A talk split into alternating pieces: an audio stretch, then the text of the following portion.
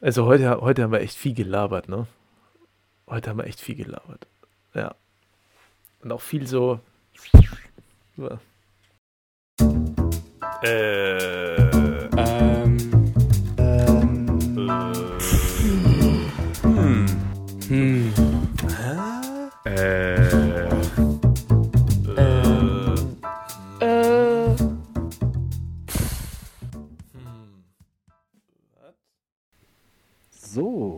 Da sind wir wieder aus dem Winterschlaf und ähm, jetzt wird sich der, der, der Schlafmatz aus den Augen gerieben ähm, und wieder alles von der Seele gesprochen. Herzlich willkommen bei 4Ms für ein Halleluja und mit mir an der Seite ist wie immer der grandiose Tobi, Servus.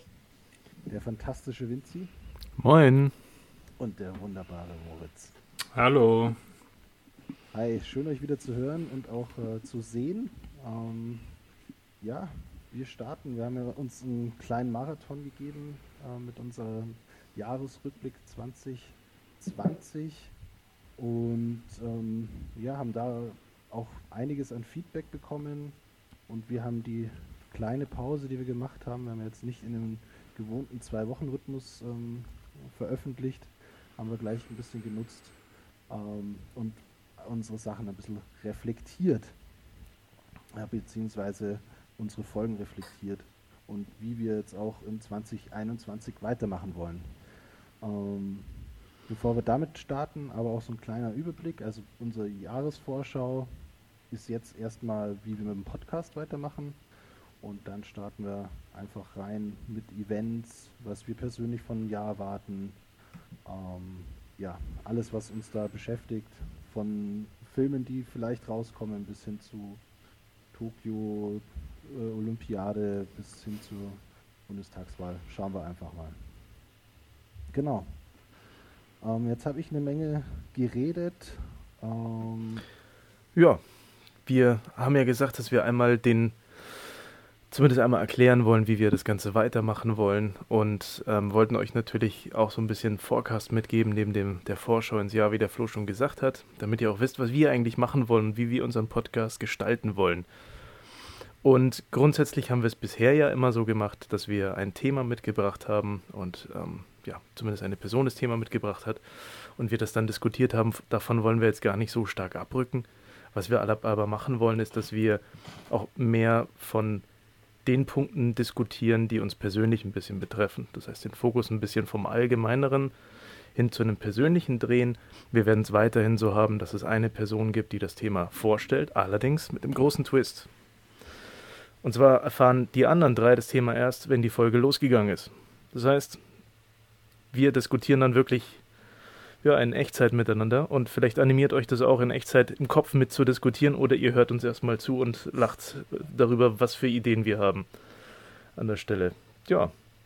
Und das wird ab der nächsten Folge dann losgehen und da freuen wir uns richtig drauf. Oder wie seht ihr das? Genau, also ich glaube, die Idee, Vinci, war ja auch, ähm, also nicht nur ein Thema mitzubringen, sondern schon auch mit einer These reinzustarten, beziehungsweise eine Meinung zu dem Thema auch schon zu haben. Ähm, was natürlich Sinn macht, wenn man diesen persönlichen Touch mit reinbringen möchte. Ähm, genau, und ansonsten, ich meine, wir wollen einfach vermeiden, dass es viel Blabla um irgendwelche abstrakten Dinge wird, sondern es soll eher was sein, was uns wirklich beschäftigt. Und ja, und es kann alles Mögliche sein, kann uns vor den Kopf stoßen, kann uns erstmal irgendwie völlig baff lassen oder wir haben sofort was dazu zu sagen. Und wenn wir es nicht verstehen, müssen wir uns das halt erfragen. Das ist die Aufgabe an uns, ähm, die dann in der einen oder anderen Folge eben das Thema nicht mitbringen oder die These. Genau, und so ist auch der Bogen zu dem Namen unseres Podcasts überhaupt irgendwie dann auch wieder zu schließen, weil ich mich noch irgendwie gefragt habe, wird unseren Zuhörern überhaupt klar, was unser Podcast eigentlich bedeuten soll?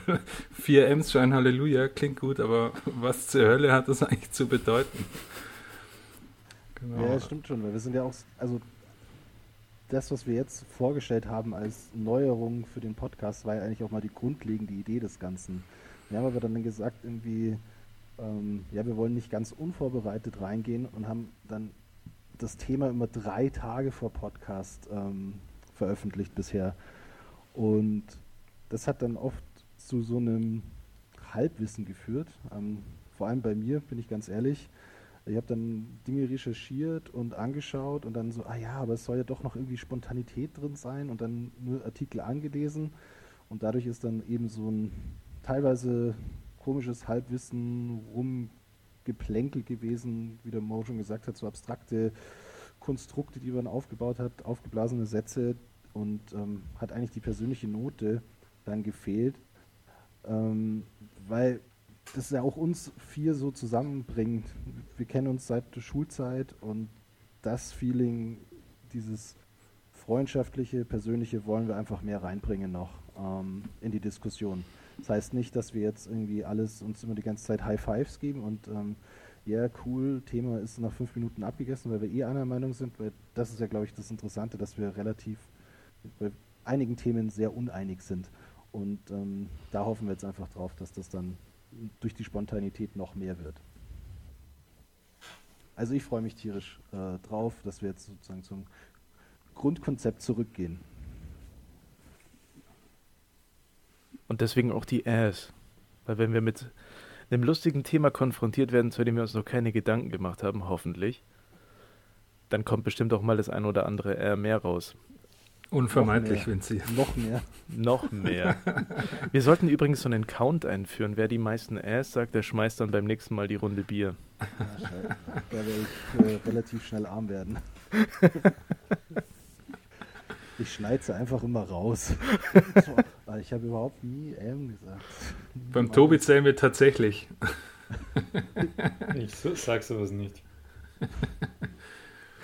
Das wird gut. Na gut, sozusagen machen wir weiter. Sehr schön. Ähm, genau. Äh, ich, ähm, starten wir jetzt ins Jahr 2021. Das ist das, was wir im Podcast vorhaben. Ähm, wir sind gespannt. Wir werden das immer wieder anpassen. Und ähm, ja, ich glaube, wir müssen uns auch ziemlich krass an dieses Jahr anpassen, weil wenn ich so drauf schaue, was wir alles aufgeschrieben haben, was da passieren könnte, ich würde jetzt am liebsten mit den Ereignissen ähm, starten, weil ich glaube, das ein guter Einstieg ist. Ähm, für mich war das, eigentlich wäre es letztes Jahr schon Highlight gewesen, Olympia 2020 in Tokio. Und ja, es sollte ja auf dieses Jahr verschoben werden. Und jetzt ist es so, dass eigentlich bekannt wird, dass es komplett ausfallen wird. Wohl. Ist die japanische Regierung und das ähm, Olympische Komitee will sich da noch nicht ganz ähm, dazu zu 100% äußern, aber es gibt schon so einige Leaks aus der japanischen Regierung, dass sie eben sagen, ja, es könnte sein und vorher war eigentlich die äh, politische Richtung dort, dass man immer sagt, es findet statt, wir schaffen das, aber dort steigen jetzt eben auch die, die Anzahl an Covid-Fällen wieder rasant. Ähm, ja, und das wird dann wohl das zweite Mal nach dem Zweiten Weltkrieg sein, dass die Olympia ähm, abgesagt wird. Also wird sie abgesagt oder verschoben? Nochmal. Nee, es soll, glaube ich, komplett äh, abgesagt werden. Mhm. Weil, weil 2024 ja schon zugesichert ist. Und ähm, ja, ich glaube, man sonst komplett den Rhythmus zerstören würde, weil man ja dazwischen dieses vier Jahre Ding, glaube ich, nicht verändern will. Also, dass man sagt, ja, jetzt machen wir es auf 2022 und dann 2024 gleich wieder. Ähm, ich glaube ja. daher. Sind nicht auch 2022 dann, es gibt auch immer Sommer- und Winterspiele, sind die nicht ja, genau. irgendwie im ja. Zweijahresrhythmus? Genau. Aber eigentlich waren früher die, deswegen frage ich, weil früher waren die Sommer- und Winterspiele immer im selben Jahr. Und das haben sie dann irgendwann geändert. Da waren dann auch mal zwei Winterspiele innerhalb von zwei Jahren hintereinander. Ich glaube, das müsste, wenn mich nicht alles täuscht, in den frühen 90ern gewesen sein. Ähm, aber äh, wurscht. Ich fände es eigentlich ganz, also ich hätte jetzt nichts dagegen, wenn die jetzt im, im selben Jahr wären, Winter- und Sommerolympiade und wenn mal zwei Jahre zwischen Sommer- und Sommerolympiade ist, was ich halt schon sehr schade finde, wenn man das einfach absagt, weil vor allem du musst ja auch bedenken, ich meine, die haben da, da auch mit Sicherheit eine Mordsinfrastruktur hingeklotzt. 12 Milliarden insgesamt, also ja, investiert. Das soll nicht genutzt werden. Das ist ja, also dekadenter kann man es nicht verschwenden und sage ich ja, okay, in zwei Jahren ist halt dann woanders, dann ist er halt vier Jahre danach wieder in Japan. Also irgendwie finde ich, da muss es irgendwie eine Lösung geben, dass in Tokio da die sind, Sommerspiele stattfinden. Die sind ja jetzt schon an Gesprächen, wie sie da neue Ideen und Infrastrukturen dann aufziehen können, für, also damit Japan halt auch wieder irgendwie mit reinkommt in diese Rotation.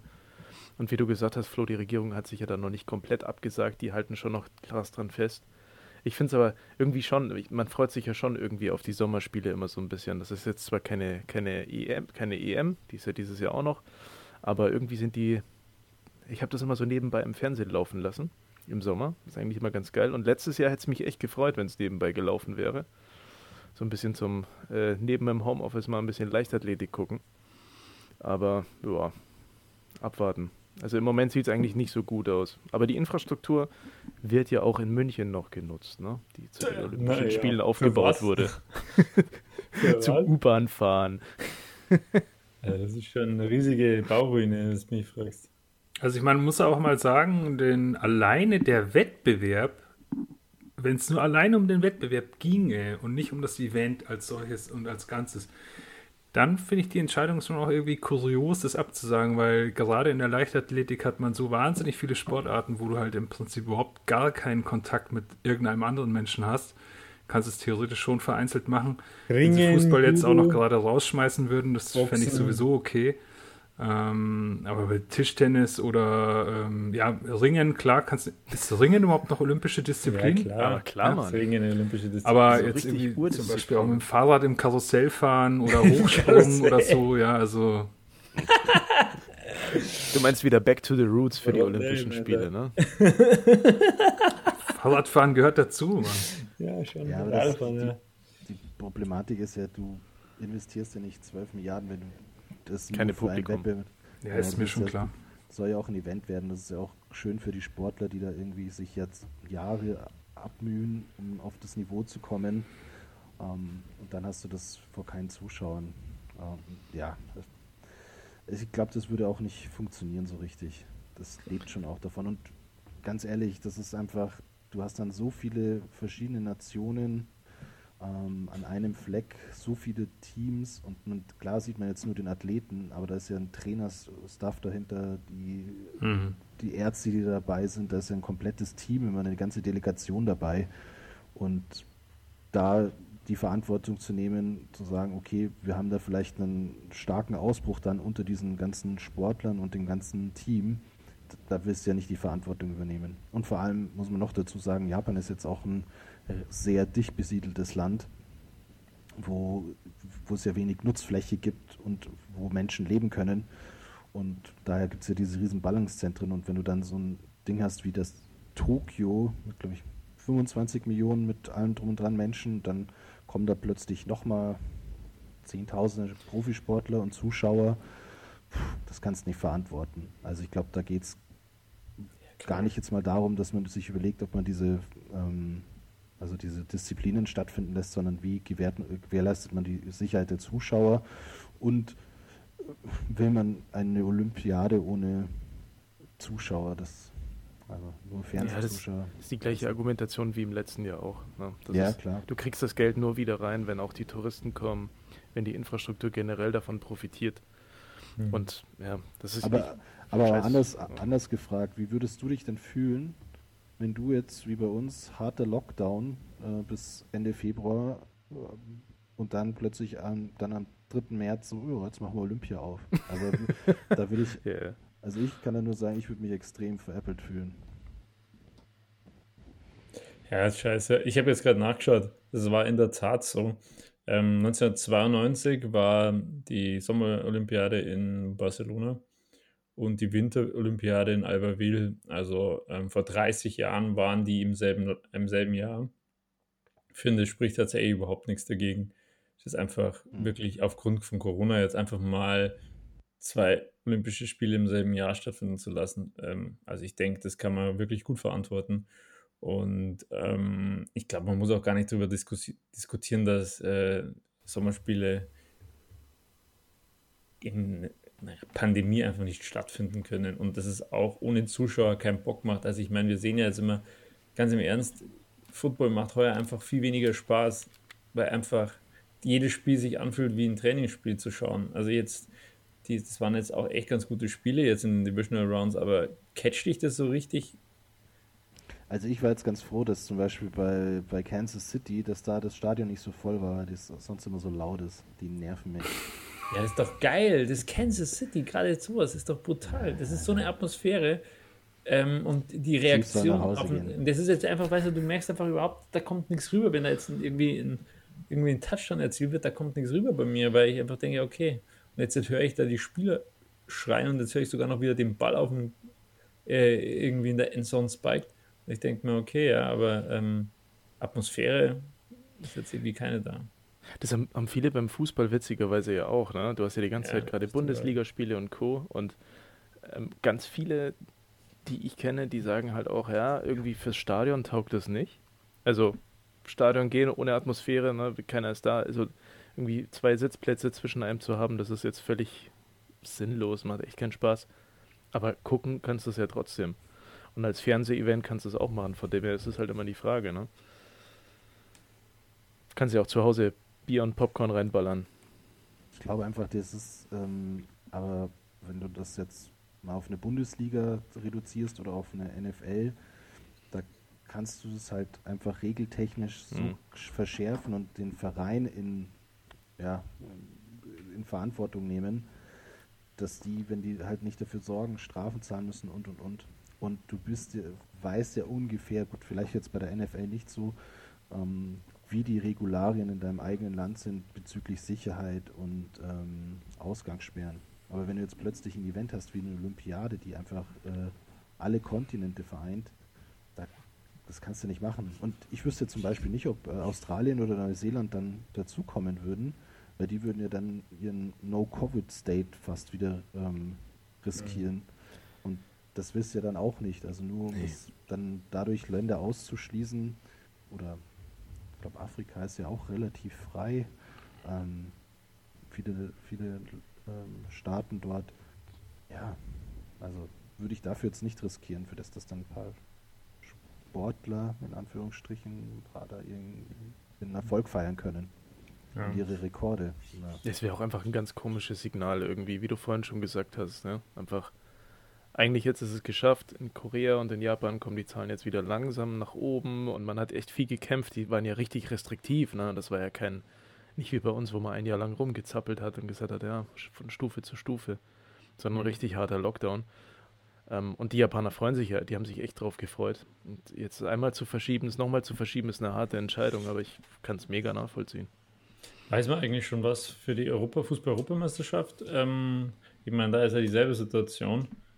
Und das ist ja auch, also da können sie es definitiv nicht im selben Jahr machen wie die Fußball-WM, weil ähm, die Be also körperliche Belastung einfach, das sind ja dann Athleten, die zweimal ein großes Turnier spielen und eine reguläre Saison und die körperliche Belastung wäre so hoch, das wäre völlig ausgeschlossen.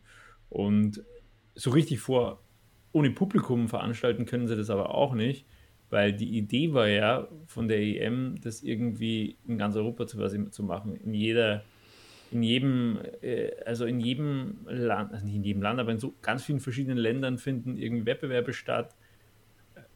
Das, die Idee da war ja, dass man äh, irgendwie rumkommt in Europa und dann wirklich auch mal, auch die kleineren Länder mal die Möglichkeit haben, irgendwie ein EM-Spiel auszutragen. Und das ganze Konzept würde einfach nicht funktionieren. Ich, ich meine, ja, ich hatte tatsächlich mit dem Spätzle die Idee, dass mir so ein, zwei Spiele anschauen und zwar halt auch irgendwie dann einfach da, vor allem wegen dem Hinreisen, halt irgendwie in eine Stadt zu reisen, in der man jetzt noch nicht so, oder ich zumindest noch nicht war. Und das wäre halt irgendwie cool gewesen, aber ich glaube, das wird halt einfach nicht möglich sein und dann bist du, glaube ich, so eine EM auch einfach nicht spielen. Also das nee, macht einfach Das kannst du einfach nicht machen und das fühlt sich dann, ich, ich glaube, auch wenn es stattfinden würde, es fühlt sich doch dann irgendwie falsch an. Ja. Und wann wäre jetzt gewesen? Juni? Oder wann? Ja, klar, im Juni. Ja, hm? normalerweise Juni, ist ja. Juni bis in Juli rein. Ja, das wäre schon geil immer, gewesen. Ich bin ja immer zwiegespalten. Also ich habe ja immer noch die Hoffnung, dass wir bis dahin irgendwie einen Status erreicht haben, der es irgendwie halbwegs normal ist wieder. Keine also, Chance. Soweit wir das machen. Ja, aber stimmt schon. Eigentlich darf man sich nicht zu viele Hoffnungen machen. Ja, du machst, kannst ja echt keine Hoffnung machen. Also ich kann, kurze Anekdote am Rande. Ich habe äh, nur mal, um mal ein bisschen zu erläutern, wie das eigentlich mit dem Impfen so vorangeht. Also, ich meine, die impfen jetzt seit zwei Wochen. Die über 80-Jährigen Mein Onkel ist 89. Der hat zwei Wochen lang versucht, da anzurufen. Also bei den, im Landkreis, beim Schunga, beim, ja, bei den Johannitern anzurufen, die da diese Impfung durchführen. Ja, da gibt es so eine Hotline. Er ist kein einziges, er ist immer nur eine tote Leitung gewesen. Einmal ist er durchgekommen und war eine Viertelstunde in der Warteschleife, aus der er dann rausgeflogen ist. Ja. Keine Chance gehabt. Und dann kannst du dich halt online anmelden, was halt auch nicht funktioniert, weil ein 89-Jähriger erstens kein Internet hat, ähm, zweitens kann er es nicht bedienen, drittens hat es, ist das Tool fehleranfällig, weil es viele E-Mail-Adressen ablehnt und fünftens brauchst du dann auch noch ein Mobiltelefon, auf das du dann eine SMS bekommst, die du dann wieder bestätigen musst, um dann wirklich zu, äh, zur Impfung gehen zu dürfen. Ja?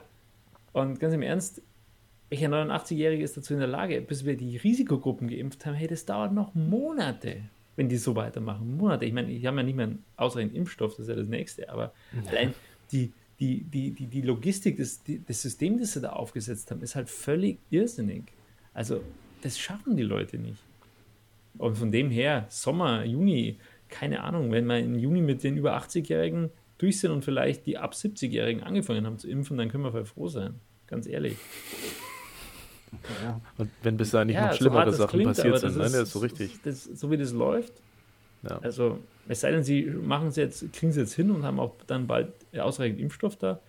Aber man muss auch bedenken, der Impfstoff, der, die, der Wettbewerb ist ja auch quasi ein globaler Markt, wo man halt im Wettstreit liegt und es wollen halt alle den Impfstoff. Ja. Also, ich sehe das nicht. Ich sehe ganz ehrlich, also ich glaube, 2021 wird so wie 2020 dass es im Sommer wieder runtergeht mit den Fällen, dass wir wieder eine gewisse Freiheit haben und dass wir im Herbst die dritte Welle haben, so wie es eigentlich halt auch mit jeder Pandemie ist. Die hat drei Wellen und das dauert halt eineinhalb bis zwei Jahre. Jetzt machen wir das nicht madig. Ja. ja, Mann, Tobi, das sind ja schöne Zukunftsaussichten. Wir müssen uns Alter. auf den Sommer freuen. Leck mich am Arsch. Wir wollen den Zuhörern noch hier positive Schwingungen mitgeben. Sorry. Bin, nee, du hast schon recht. zuständig. Für positive Schwingungen bin ich nicht zuständig. Wenn, ich, wenn, man, wenn man so auf die, auf die, die Impfgeschwindigkeiten guckt, was war Bayern noch 1500 Tage, so bis man alles durch hat. Also ja, könnt, könnte noch ein bisschen länger dauern. Und selbst wenn sie schneller sind, dauert das ewig. Du ja. musst ja bedenken, der BioNTech-Impfstoff, der muss ja immer zweimal spritzen. Das nächste. Das ist bei Moderna ja auch so. Ja, aber wie, wie geht es euch denn generell mit den, wenn jetzt solche zwei Sport, Sportevents ausfallen, die ja eigentlich eher so, sag ich mal, Freetime-Filler sind? Ne? Das ist ganz geil, wenn man dann sich das zu Hause angucken kann, aber das Event meines Lebens ist es jetzt bisher nicht ja, gewesen. Das ist eigentlich wurscht. Nee, ist mir völlig wurscht. Also äh, es gibt schon so zwei, drei Sachen, die, auf die ich mich freue bei der Olympia. Und das ist also jetzt wirklich witzig, wenn mein Vater hier zuhören sollte. dem, dem werden die Ohren schlackern, dass ich Olympia schaue. Das ist für mich wirklich total untypisch. Aber ich schaue mir zwei Sachen seit jeher sehr gern an. Einmal Hochsprung, ich habe keine Ahnung warum. Und einmal und, und, dann zusätzlich noch Tischtennis. Ich bin ein riesengroßer Tischtennis-Fan. Ich liebe es, Tischtennis anzuschauen. Einzel ähm, einfach großartig. Das ist einfach so eine geile. Wirklich, das ist so geil, wenn man sich auch mal damit ja, Ich glaube, er wollte sagen, kennt ihr die Geschichte vom Tisch. Tischtennis in China eigentlich? Das ist so geil. Ähm, das war die erste olympische Goldmedaille, die China halt gewonnen hat nach der Kulturrevolution. Und das fand Mao Zedong halt irgendwie auch symbolisch, also symbolkräftig. Und deswegen hat er entschieden, dass Tischtennis der Volkssport der Chinesen sein soll. Und, und so lange ist die Tradition, da gibt es wirklich mhm. eine massive Infrastruktur für Tischtennis in diesem Land. Das kann man sich hier gar nicht vorstellen, was für heftige Internate und sowas da gibt und was für ein Ansehen das hat, wie Leute sich das auch auf Leinwänden in Stadien anschauen mit 100.000 Zuschauern und so. Das ist irre. Und ja, irgendwie eine geile Geschichte auch, finde ich. Ja, Marlon, äh, Marlon glaube ich, genau. Es ist irgendwie so ein, ist so der letzte richtig krasse chinesische Spieler, dem habe ich letztes, nee, wann war die letzte Olympia? Vor vier Jahren, fünf Jahren, ähm, habe ich richtig gern zugeschaut. Ähm, die deutsche Damenmannschaft ist bei der letzten Olympia auch ähm, phänomenal Platz zwei geworden. Ähm, Im Zweier äh, Doppel-Silber-Medaille geschafft, das war richtig geil. Also das ist, dafür schlägt mein Herz, muss ich sagen. Das ist ein Sport, mit dem ich nie was anfangen konnte. Aber wir haben ja eigentlich jemanden in der Runde, der sich damit schon mal intensiv beschäftigt hat, glaube ich. Saugeil. Ja. Ich sagte, sie hat früher Tischtennis gespielt. im Verein. War mega. Also, und äh, mit einer meiner absoluten Lieblingssportarten, ähm, weil da so viel dahinter ist, was man gar nicht sieht. Und es ist trotzdem so faszinierend. Und das, für mich war das damals eine krasse Umstellung, was viele, die es ja geschaut haben, ähm, nicht wissen. Ähm, es, als Timo Boll ähm, relativ bekannt wurde, auch also über die Landesgrenzen hinaus und dann Deutscher Meister, Europameister, Weltmeister auch wurde, ähm, wurde es natürlich hier auch in, äh, immer nachgefragter und weltweit auch ist die Szene gewachsen. Und man hat dann ähnlich wie beim Eishockey immer diskutiert, ja, wie kann man denn den Sport interessanter fürs Fernsehen machen, weil es einfach so schwer ist, dem Ganzen zu folgen. Und wir hatten damals eine große Regeländerung und ich hoffentlich kriege ich es jetzt richtig zusammen. Es war entweder der Ball von 38 mm auf 40 mm vergrößert worden oder von 40 mm auf 42. Ich krieg's nicht mehr genau hin. Auf jeden Fall war das bei uns im Verein eine riesen krasse Diskussion und auch eine Investition, weil plötzlich alle 40 mm Bälle raus mussten, ähm, du damit nicht mehr trainieren durftest, damit du halt wettbewerbsfähig, weil für alle Wettbewerbe offiziellen durfte dann nur noch der 42 mm Ball verwendet werden es war so krass, was das für einen Unterschied ausgemacht hat, weil der Ball einfach langsamer wurde. Und du hast einfach gemerkt, Leute, die dann irgendwie eine spezielle Art vom Schnitt hatten oder ihren Topspin halt auf eine gewisse Art und Weise angeschnitten haben, gemacht haben, sind dann voll ins Straucheln gekommen, ja. weil sie sich echt umorientieren mussten wegen zwei Millimeter an dem Ball. Das ist unfassbar.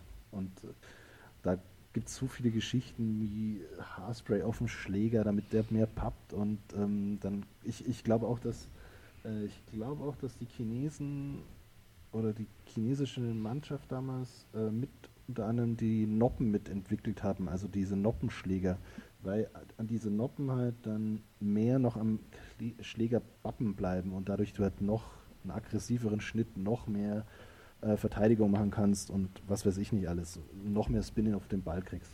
Und ähm, ja, ich habe diese ganzen alten Geschichten nicht so, da habe ich nicht mehr mitbekommen. Ähm, aber da wurde mir immer sehr viel erzählt. Ich weiß nicht, ob das dann äh, auch so ein Tischtennis-Latein gibt, wie so ein Liga-Latein. So, einfach so, ah ja, da haben wir Ding. Aber ich weiß noch, dass ähm, eine Sache weiß ich immer noch, es gab Leute, die haben so Einmalbelege gehabt. Das waren so die haben immer ihren Schläger, das ist ja in der Mitte das Holz, das ist ja auch schon entscheidend, was du da hast. Und dann für jedes neue Spiel den Belag runtergemacht und sich einen neuen draufgeklebt, damit es halt das ultimative Feeling war und halt du noch krasser warst als der andere. Wahnsinn. Also es ist eine Wissenschaft für sich, aber macht auch extrem Spaß. Und so zum easy mal zuschauen. Also ist nicht so kompliziert auch wie Tennis mit einem komischen französischen Zielsystem, ey. Ja, kannst du einfach Spielst bis elf, fertig. ich muss ja sagen, Olympia war früher geiler als heute. Früher gab es geilere Disziplinen. Beispielsweise ähm, Seilziehen oder sowas. Das ist irgendwie leider nicht mehr olympisch mittlerweile. Aber äh, ich finde tatsächlich eigentlich, also ich schaue mal bei Olympia generell, weiß ich nicht, schaue ich mir das meiste nicht an, aber was ich total geil finde, ist der moderne Fünfkampf. Der moderne Fünfkampf ist deswegen geil. Also die machen ja Pistolenschießen, Degenfechten, Schwimmen, Springreiten und Querfeldeinlauf, was ja jetzt erstmal gar nichts miteinander zu tun hat. Aber das ist halt, das Geile daran ist, weil das ist irgendwie, Olympia ist ja so ein bisschen eigentlich wieder von, also die, die, zumindest die modernen Olympischen Spiele, die ja seit 1896 wieder anfangen, das Geile daran ist ja, dass die halt eigentlich ursprünglich so einen militärischen Charakter hatten. Das waren ja eigentlich viele Militärs, die angetreten sind und der moderne Fünfkampf ist halt einfach noch so ein, Seilziehen war auch Teil dessen, aber das ist halt raus. Und moderne Fünfkampf ist halt die letzte Disziplin, die noch so echt an diese, an diese Ursprünge, Ursprünge der modernen äh, Olympischen Sommerspiele erinnert. Und da gibt es auch die Diskussion, ja, wie kann man diesen Wettbewerb interessanter gestalten oder nimmt man gleich raus? Aber ich finde irgendwie, das ist halt so ein Relikt und ich finde das geil. Also das war jetzt auch irgendwie total absurd. Also dieser Querfeldeinlauf, die laufen halt da voll durch den Dreck. Ja, einfach. Aber stell dir mal vor, die würden im Militär auch solche Diskussionen haben wie, ja, ja stimmt, das wäre ja in Tokio dran gewesen jetzt. Training oder nee. nicht? Keine Ahnung. ja, aber denke ja nicht, weil der ja wohl beim Military Training ist auch was.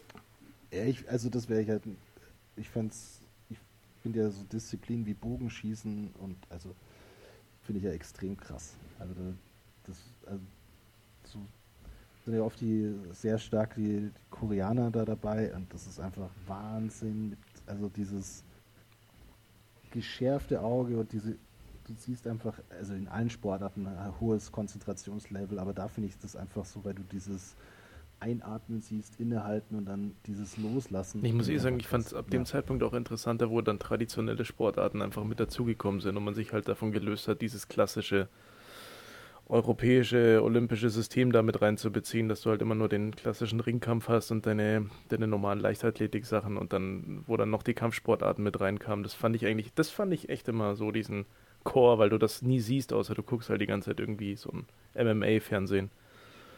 Und dann Karate, Taekwondo, auch das Ringen, das, das sind Sachen, die kannst du halt da einfach mal angucken und das ist schon echt unterhaltsam. Ja, Gewichtheben oder auch ähm, Ruderer, das sind so Sachen, die schaust du eigentlich nicht an. Also Leichtathletik schaut man sich vielleicht sogar ja. irgendwann mal eine EM oder eine WM an, also zumindest als Kind habe ich das mal gemacht. Aber ich würde jetzt nie auf die Idee kommen, Rudern oder äh, Gewichtheben anzuschauen, aber bei, der, bei so Olympischen Spielen machst du es halt, weil es irgendwie dabei ist und weil es ja dann die Wettbewerbe auch spannend sind. Also so ist es ja nicht, das ist ja dann schon cool. Und ähm, was ich eher scheiße finde, sind tatsächlich alle Mannschaftssportarten. Ich finde sowas wie also gerade Fußball. Das bringt aber Zuschauer und Geld. Das, bei der Olympiade, das juckt mich echt null. Um, ja, klar, ich, ich finde es auch okay, wenn es drin ist. Es ist so beim, bei, bei, im Winter finde ich es Eishockey wieder ganz cool, da gehört es irgendwie rein, aber Fußball und auch Feldhockey oder sowas, jetzt auch diese, die, auch Rugby, ähm, bei der, äh, in Rio war ja Rugby dabei, irgend so richtig jucken tut es mich irgendwie nicht. Ja. Gibt es irgendwas, jetzt, das ist jetzt ein bisschen angesprochen, gibt es irgendeine Sportart, um auch das Thema abzurunden oder abzuschließen, ähm, auch wenn sie läuft, dass ihr es euch überhaupt nicht anschaut oder ihr denkt, was, was zum Henker ist das gerade? Ja, ja Reiten. Reiten. Auf jeden Fall Reiten. Das finde ich ganz schlimm. Ich weiß nicht warum, aber ich kann damit wirklich überhaupt gar nichts anfangen. Also wirklich gar nichts. Und ich habe jetzt nichts prinzipiell gegen Reitsport, aber olympisches Reiten finde ich einfach so scheiße. Es fängt schon mit den Kostümen an. Ich weiß nicht, das ist einfach echt nicht meine Welt und ich will damit auch nichts zu tun haben. Ich will es auch gar nicht sehen. Ich kann es verstehen. Wir haben ja zwar ein Pferd, aber dieses olympische Reiten ist eine Sache, die ich einfach nicht nachvollziehen kann. Das, das hackt mich nicht, aber das ist für mich genauso wie das Radfahren. Wie gesagt, er wird ja Leute, die da.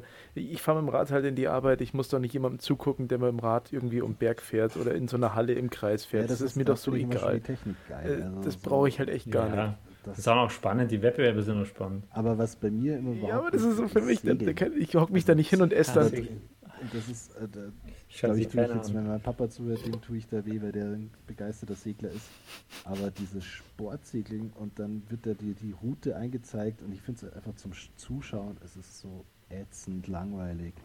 Weil ich halt einfach nicht check, also ich check's halt nicht. Ich so, okay, der, der fährt jetzt da vorbei und mh, ja, okay, jetzt wendet er da und oh, da kippt mal einer um, okay. Pff. Aber Segeln, ey, da bin ich echt leider raus. Ich glaube, das ist das Problem, das ist das beim Reiten, beim, zumindest beim Dressurreiten und beim, beim, beim Segeln, man kann halt überhaupt nicht nachvollziehen, was eigentlich passiert. Also was passiert zur Hölle? Was sehe ich da? Und warum war das jetzt gut und warum war das jetzt schlecht? Also das ist einfach nie nachvollziehbar. Naja, vielleicht müssen sie mal die Segel zwei Millimeter größer machen, damit die langsamer werden oder so. Ja, ja, die Erklärung wird ja schon mitgeliefert, aber das ist halt alles schon, man muss halt ein bisschen Know-how haben. So ein bisschen wie beim Formel 1. Ja, also, keine halt, Ahnung. also beim, zum Beispiel Fahrradsport, der ist halt bei mir näher dran, weil ich weiß, wenn mhm. ich mal versuche, irgendwie schneller zu fahren, was das mich Energie kostet und wie schnell ich aus der Puste bin und was weiß ich nicht. Und da finde ich das halt schon krass, wenn man dann irgendwie 100 Kilometer so wie so eine Dampflok durchrauscht, finde ich halt einfach, einfach krass. Oder was auch noch ein krasser Sport ist, und jetzt echt wirklich so gehen. Das ist geil. Alter. Aber das, das, euch, ja. das, ist so abartig. Da gibt es auch diesen einen, der da, ich weiß natürlich jetzt wieder den Namen nicht, aber der dann auch im Laufen vor lauter äh, sch schwieriger Ernährung, sage ich jetzt mal. Nee, der hat den Schiss. Und das ist da kein Einzelfall. Weil, ey, ja. Da läuft die Soße dann runter während dem Gehen, ey, boah. Ja, ja mein ja. Gott, wenn, der, äh, wenn Formel-1-Fahrer aufs Klo müssen, dann pissen oder scheißen sie sich auch ein. Ist so. Ja, Ja, passiert Gehört halt. dazu. Aber das ist halt auch so, Shampoos wieder weg. Ja, alles easy. Shampoos, Dusche. kann man machen. Ja, das ist halt natürlich dann auch noch die andere Seite, die du bei solchen Sportevents hast. Ne? Du hast halt dann Dopingfälle, du hast Leute, die extrem weit über ihre Grenze hinausgehen beim Marathon, die halt dann sich drei, viermal übergeben in so einem Lauf. Und das sind halt auch Sachen, wo man halt auch gucken muss, in, in welche Richtung tendiert dann so ein Event, weil es ist eigentlich ist es ja so eine allgemeine Volksbelustigung, aber irgendwie sind da auch schon mal manche Sachen dabei, wo man sich fragt, muss das echt so extrem sein? Also sollte man nicht lieber beim Ironman dann mitmachen, wenn einem das nicht hart genug ist. Ja, aber es ist halt einfach dieser Wettstreit und diese Jagd nach neuen Rekorden. Ich glaube, das treibt ja irgendwie den Menschen auch an. Also immer dieses, das Nächste, das Bessere, treibt ja irgendwie, glaube ich, die Menschheit an. Und ich, da ja auch im Sport. Es hat ja auch, ein, Pol- hat ja auch eine politische Dimension. Natürlich freut sich die USA, wenn sie da ständig Medaillen absahen. Jedes Land freut sich Habe ich früher darüber. immer gemacht, das schon erste am so. Tag Videotext auf, wie der Medaillenspiegel gerade ist. Und wie weit Ja. sind wir? Wie weit bin ich? Ja, z- zwölf- genau, weil du bist Medaillen Deutschland. habe ich gewonnen. Geiler Typ.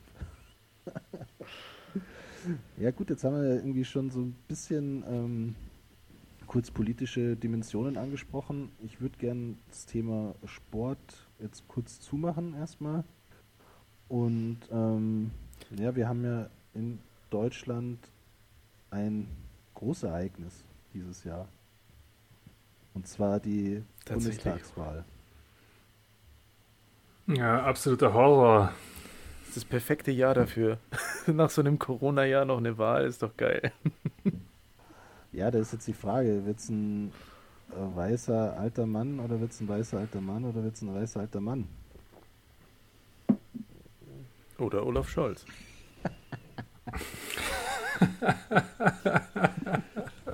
Okay, also ich, ich merke schon hier in der Runde, die, die Vorfreude ist phänomenal. Ja, kann man ja drüber reden. Also, ist ja nicht so schlimm. Äh, ich finde halt es erstmal nicht so schlimm, dass er ein alter weißer Mann wird, weil was soll sonst werden? Eine alte weiße Frau. Ähm, hat man jetzt 16 Jahre.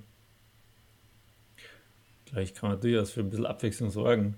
Und ich finde halt nur, das äh, Angebot, das jetzt dem Wähler gemacht wird, finde ich halt etwas ja, unattraktiv.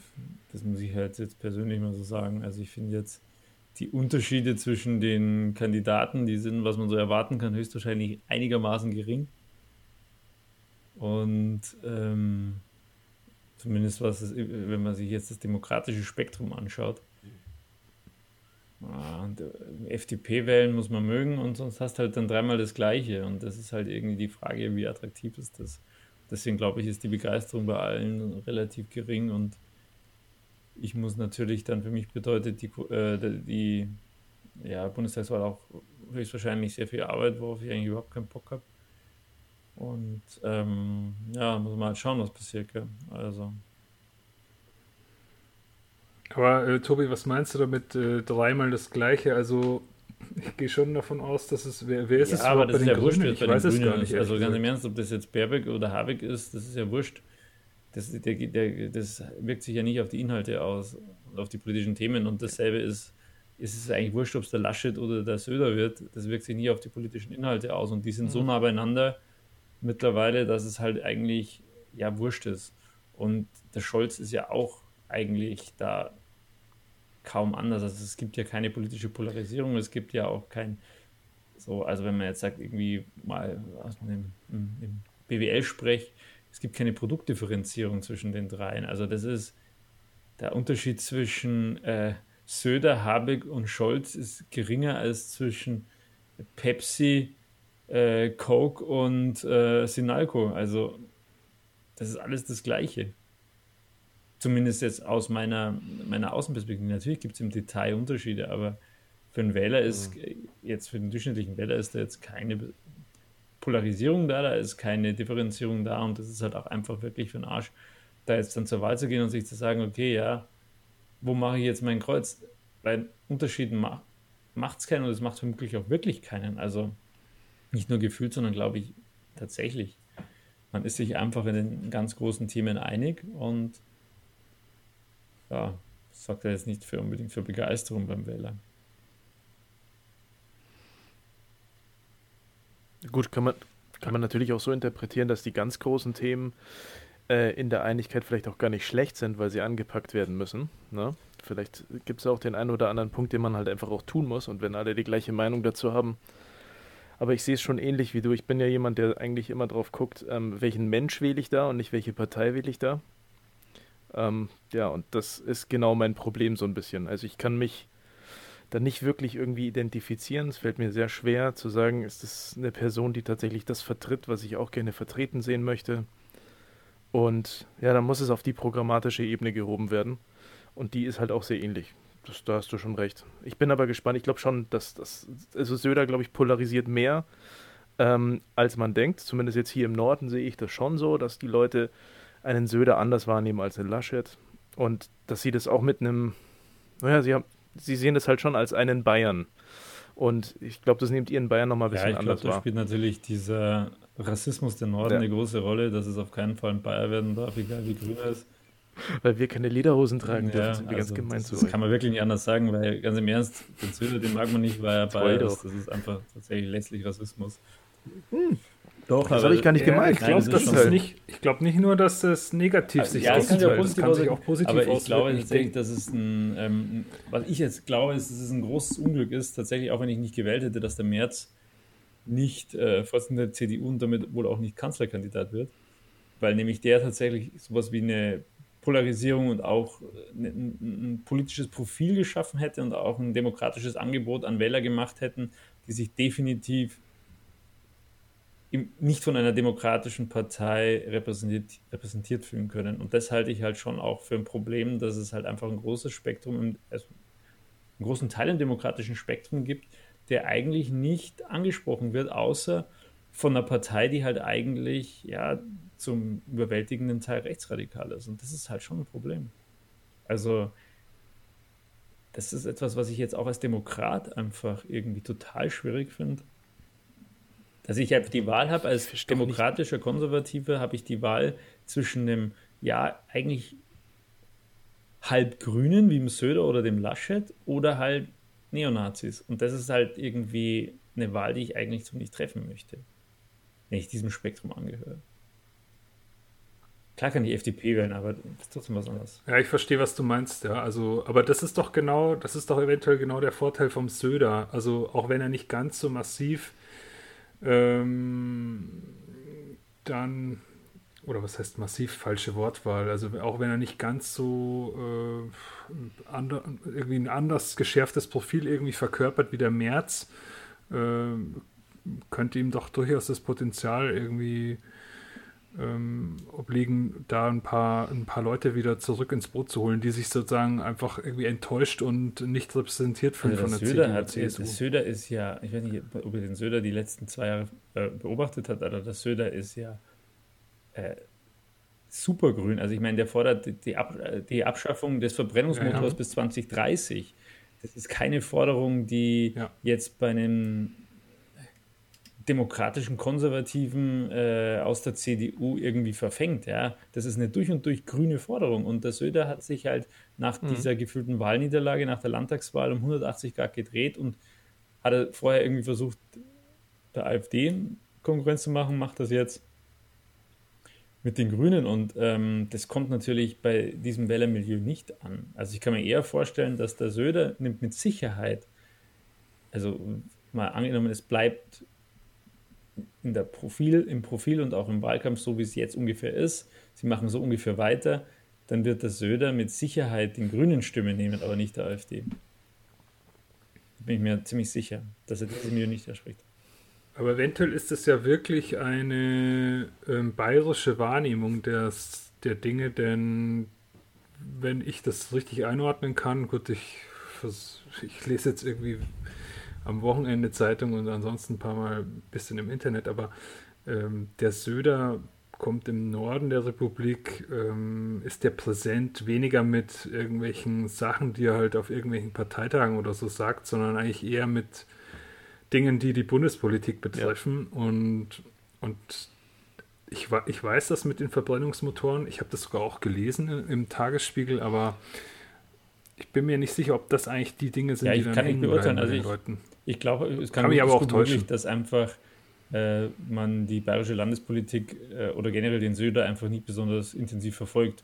Also dass hier natürlich sehr viel intensiver verfolgt wird als bei mhm. euch, aber wenn man sich das eh mal die Politik anschaut, für ja. die er steht, und mal angenommen, mit diesen Themen macht er dann auch bundesweit Wahlkampf, da macht er definitiv, spricht er definitiv äh, dieses Milieu an. Das ist das grüne Milieu. Da, da, das, es sei denn, er verfolgt dann im Bund eine andere Strategie. Das kann natürlich sein, glaube ich aber nicht. Hm. Und ja, also. Was sagt denn, was sagt denn dein politisches Herz, Flo? Oder schlägt das gar nicht bei der Bundestagswahl? Ja, das ist. Äh, mir geht ja, mir geht's da ähnlich. ähm, ich werde halt nirgendwo so richtig abgeholt. Ähm, hm.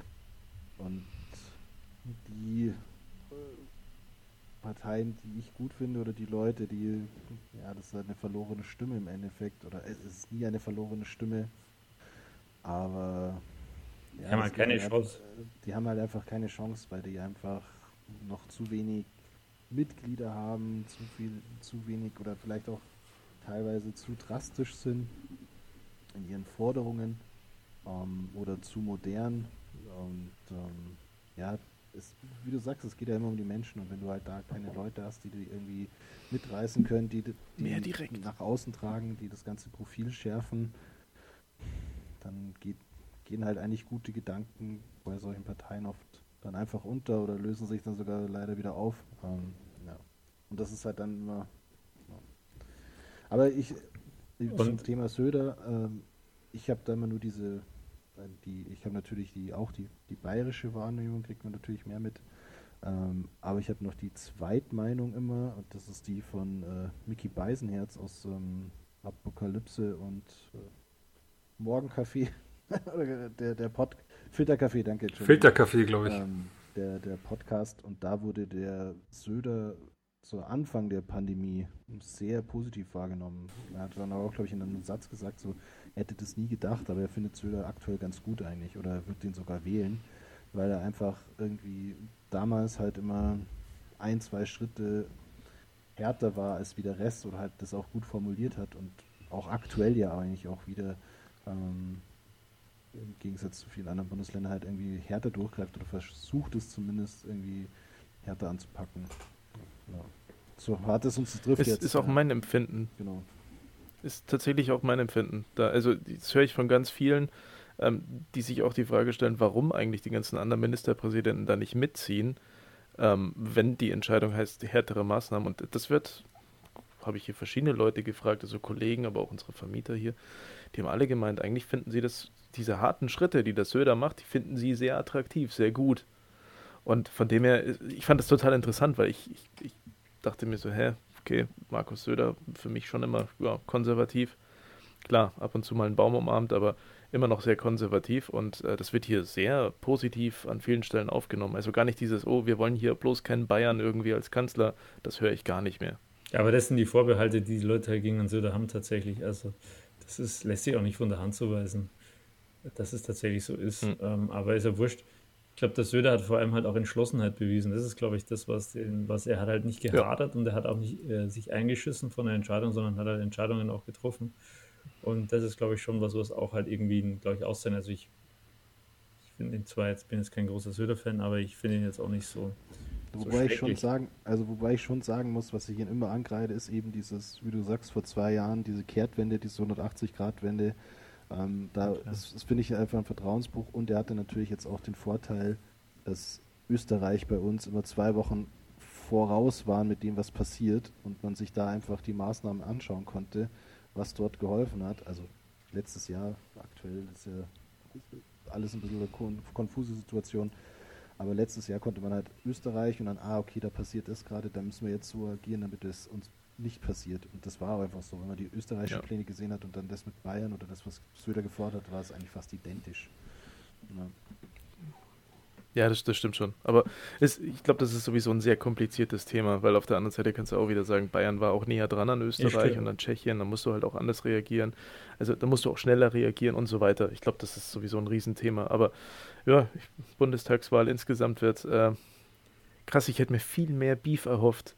Aber ich habe selber gar nichts mehr, was mich bei der Bundestagswahl so richtig gespannt macht. Das ist alles schon erzählt, das ist alles schon diskutiert, man hört es überall. Das ist doch genau das Problem, was wir die letzten Jahre haben, ja. dass alles durch die große Koalition einfach alles nur so ein Einheitsbrei ist, dass einfach eine SPD kein. Profil mhm. mehr hat, nicht mehr irgendwie eine Arbeiterpartei ist für mich.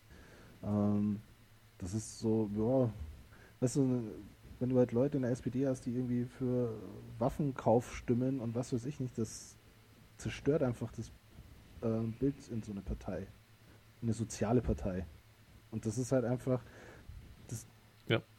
große Koalition hat vielleicht viele stabilisiert, aber auch aktuell ist es am Destabilisieren unserer politischen Landschaft meiner nach. Also es ist einfach zu lang, dieser Status jetzt schon. Und ähm, ja. Es fehlen schon so ein bisschen die Charaktere, weil einfach man den blöden Hardliner, Christian Lindner war auch irgendwie kurzzeitig mal so, und dann hat er irgendwie zweimal ins Klo gegriffen und jetzt ja, ist auch irgendwie nur noch äh, wird halt auch jetzt traut er sich nicht mehr ausgelutscht. Ja, natürlich nicht. Äh, du hast ja auch keinen Bock, dass du jedes Mal dann irgendwie frisiert wirst, wenn du irgendwie mal was vorschlägst, was vielleicht nicht jetzt gleich die erste Lösung ist.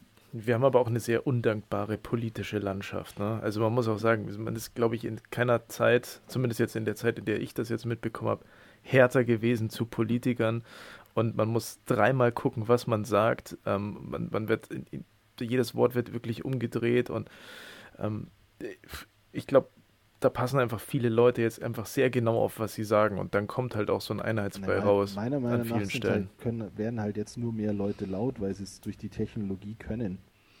Früher mhm. hast du das halt einfach von ein paar gewissen ja. Feuilleton-Teilen, ein paar Artikeln in der Zeitung hast du Kritik bekommen. Ähm, dann sicherlich auch auf Parteitagen und ähm, in öffentlichen Gesprächen. Aber jetzt kriegst du halt, keine Ahnung, wenn du irgendwie der eine sagt irgendwie einen Ausstieg bis 2030 mit dem Brennmotor, dann sagt halt alle, die irgendwie gern SUV fahren, ah, was ist das für ein Krattler? Ähm, und wenn du sagst irgendwie, ja, Kernkraftausstieg ähm, war ein Fehler, dann wirst du eh gekreuzigt. Und das ist halt einfach, das sind so Dinge, ähm, dadurch, dass einfach so eine riesen öffentliche Breite da ist, mhm. die einfach immer ihre Meinung sofort raushauen kann, hast du halt das Problem. Und klar, ich hätte, ich bin da ehrlich, ich hätte auch nicht die dicke Haut, dass ich einfach sage, okay, ich stelle mich da jetzt hin und gebe mir einfach ein paar Thesen vor, die vielleicht ein bisschen anders sind.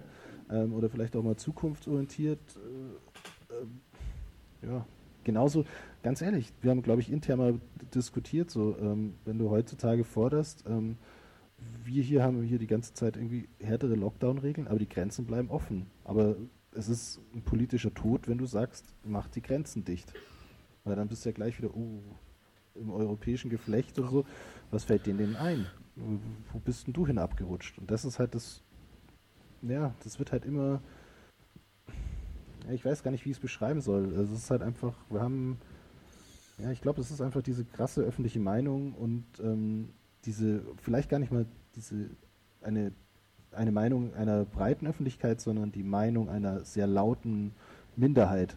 Genau. Mhm. Und das, hast, das ist das Die Problem. Lauten sind nicht immer die vielen, ne? Ja, das ist vielleicht wirklich eine ganz gute These zu sagen, ähm, die, es ist nicht die große Koalition daran schuld, dass wir keine Polarisierung haben, sondern sind vielleicht sind auch die sozialen Netzwerke dran schuld, die einfach so eine Dynamik in den politischen Diskurs gebracht haben, der ja schnell dafür sorgen kann, dass einem eine eine Aussage um die Ohren fliegt, wenn sie vielleicht auch gar nicht mal so kontrovers ist und vielleicht sogar eben kernvernünftig oder zumindest diskutabel. Und dann hast du halt irgendwie auf Twitter irgendwie trendet dann irgendwie ein Schmäh-Hashtag gegen dich und hast dann auch prompt eine schlechte Presse. Und dann, ja, dann machst du es halt nicht mehr. Dann, dann sind, sagst du halt das, was alle anderen auch sagen. Also, mal überspitzt gesagt, ich glaube, das ist vielleicht äh, tatsächlich ein bisschen so. Das glaube ich schon. Und deswegen ja auch meine, mein Wunsch nach März. Nicht, weil ich ihn unbedingt gewählt hätte, sondern weil er halt irgendwie ein Profil und Polarisierung geschafft hätte, die wirklich eigentlich ein bisschen fehlt. Und ähm, ja, keine Ahnung. Ich, ich, ich, sehe das ein bisschen anders, aber ich glaube, wenn wir das ausbreiten, dann machen wir ja. heute tatsächlich einen Polit-Talk draus. Wichtig ist nur, dass kein grüner Kanzler wird. Das ist das. Also alles andere ist mir wurscht, aber kein grüner Kanzler. Ja, schau mal, Tobi, da, da spielt ja schon in die Karten, dass äh, dieses Jahr bisher noch kein Wald Ja, in und das ist ein kalter. Winter, geil. Ja. Erstens ein kalter Winter. Ja, kalter Winter, Vielleicht vielleicht regnet regnet der es verregneter Sommer. Sommer und dann sind die Grünen wieder unter 10% und dann ist die Welt wieder in Ordnung. Zumindest Naja, aber das. Ding ist, äh, kalte Winter sind ein Teil des Klimawandels. Also das, Genau.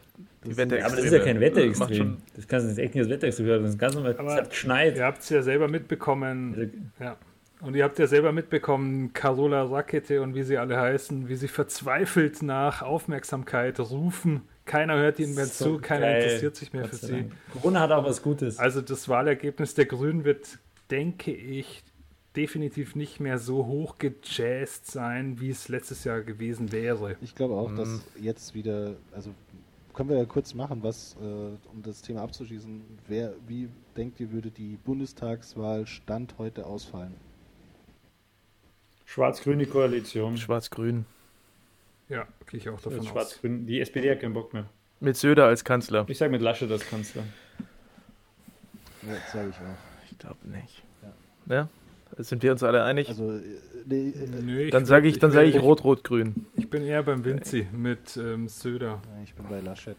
Der, Ja, die Bayern, die sehen das nicht so, Mo. nee, das Ding ist auch, wieso ist es ein Laschet geworden? Weil man eigentlich den Merkel-Kurs ganz gut findet.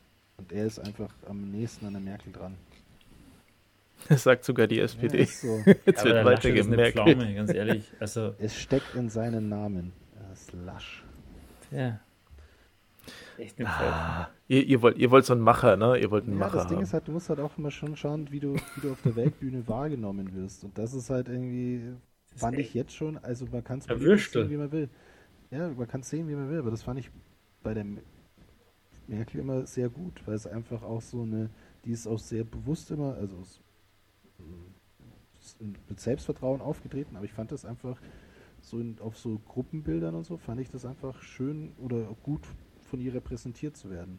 Gar nicht jetzt, also man kann da politisch sagen, was man Hm. will, ähm, dass das auch oft ein Fähnchen im Wind war, aber wie gesagt, es, es gibt ja aber Das würde ich auch die nicht sagen. politische Landschaft einfach auch so vor ähm, an mancher Stelle. Aber es war einfach ein gutes, also für mein Verständnis eine gu gute Repräsentantin für Deutschland. Ja, da kann ich nicht viel hinzufügen. Gut, in dem Ja. Sinne dann Ad- Adios, Adios, Merkel. Merkel, ciao. Adios zur Bundestagswahl. Ähm, Naja. Wer weiß, vielleicht kommt ja noch irgendwas Spannendes dazu. Ist nicht damit zu rechnen, aber ähm, wenn wir jetzt alle das gleiche wetten, dann macht die Wette keinen wirklich Sinn. ja. ja, nee, machte echt keinen Sinn. So, ähm, Was mich viel mehr interessieren würde, äh, was heißt viel mehr? Also klar, die Bundestagswahl ist wichtig, aber es gibt ja noch andere Wahlen. Es werden ja unheimlich viele Landtagswahlen. Irgendwie dieses Jahr wird ja auch noch viel passieren. Aber das, worauf ich mich gerade so ein bisschen mehr konzentriert habe, weil ich auch immer Guardian lese und immer ein bisschen BBC offen habe, ist tatsächlich, was Schottland jetzt gerade so macht. Und in Irland sind ja auch einige Bestrebungen, äh, die Nordirland und Irland gerade wieder so ein bisschen zusammenführen. Und ich finde das gerade mega interessant, weil die haben ja auch Parlamentswahlen und Schottland startet ja lang große Offensiven gerade dann aus dem UK auszutreten. Und Nordirland versucht ja auch schon die ersten Punkte da irgendwie anzusetzen und wollen da neue Volksentscheide aufstellen. Und da bin ich extrem gespannt, äh, in welche Richtung sich das entwickelt. Ähm, vor allem, weil es für mich auch so ein bisschen so ein politisches Symbol ist. Also dieses Aufbrechen ins Kleine, sich selber regulieren wollen, ähm, finde ich extrem interessant. Ähm, aber es ist halt sau kompliziert, da einfach mal zu sagen, ich steige mal aus, adieu. Das hat man ja in den Brexit-Verhandlungen gesehen, aber irgendwie auch, ähm, tja, wird nicht so einfach werden für Schottland, aber ähm, die haben durchaus Argumente, warum sie das machen sollten.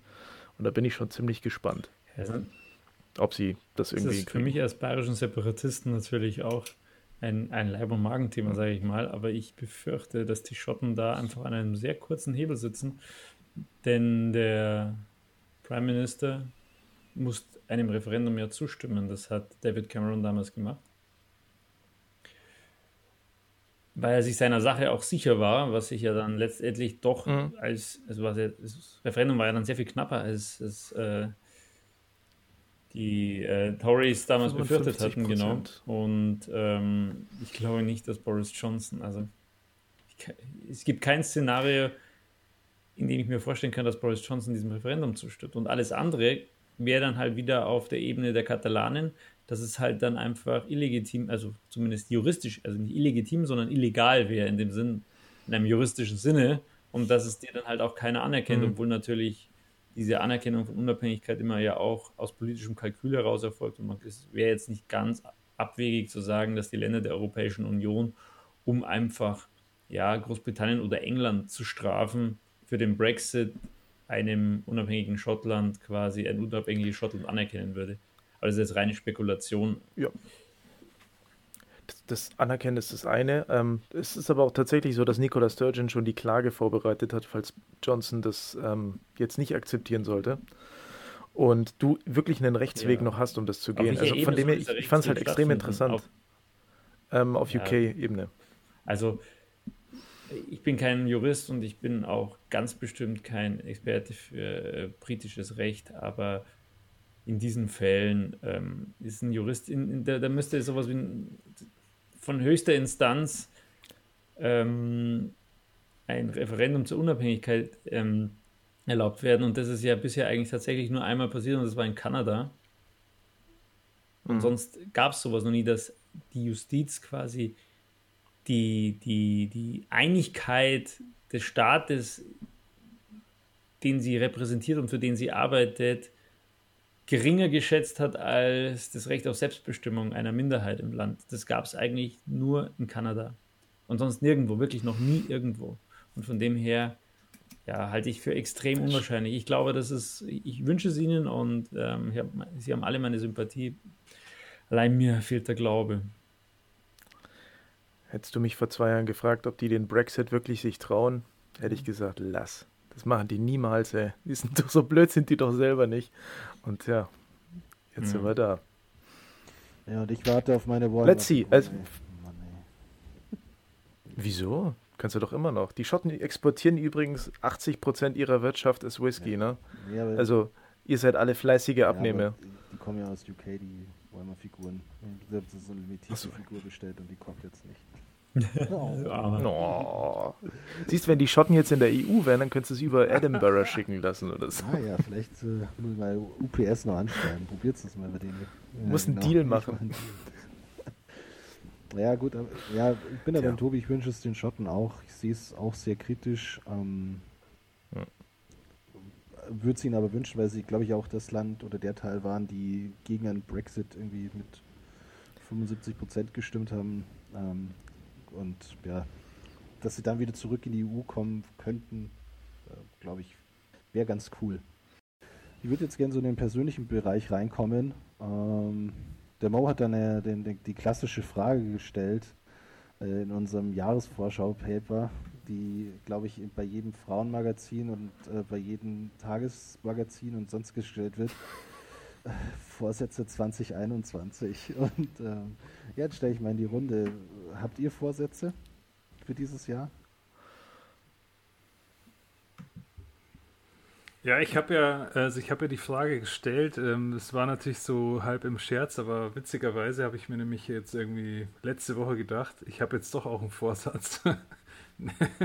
und zwar war ich kurz davor, äh, mir ein Buch zu kaufen und es mich irgendwie interessiert hat. Und dann habe ich aufgehört damit und ich habe den ganzen Kaufprogramm wieder abgebrochen, weil ich mir gedacht habe, nee, es kann jetzt echt nicht sein. Ich, ich kaufe mir jetzt kein Scheißbuch. Ich habe schon so krass viele Bücher zu Hause.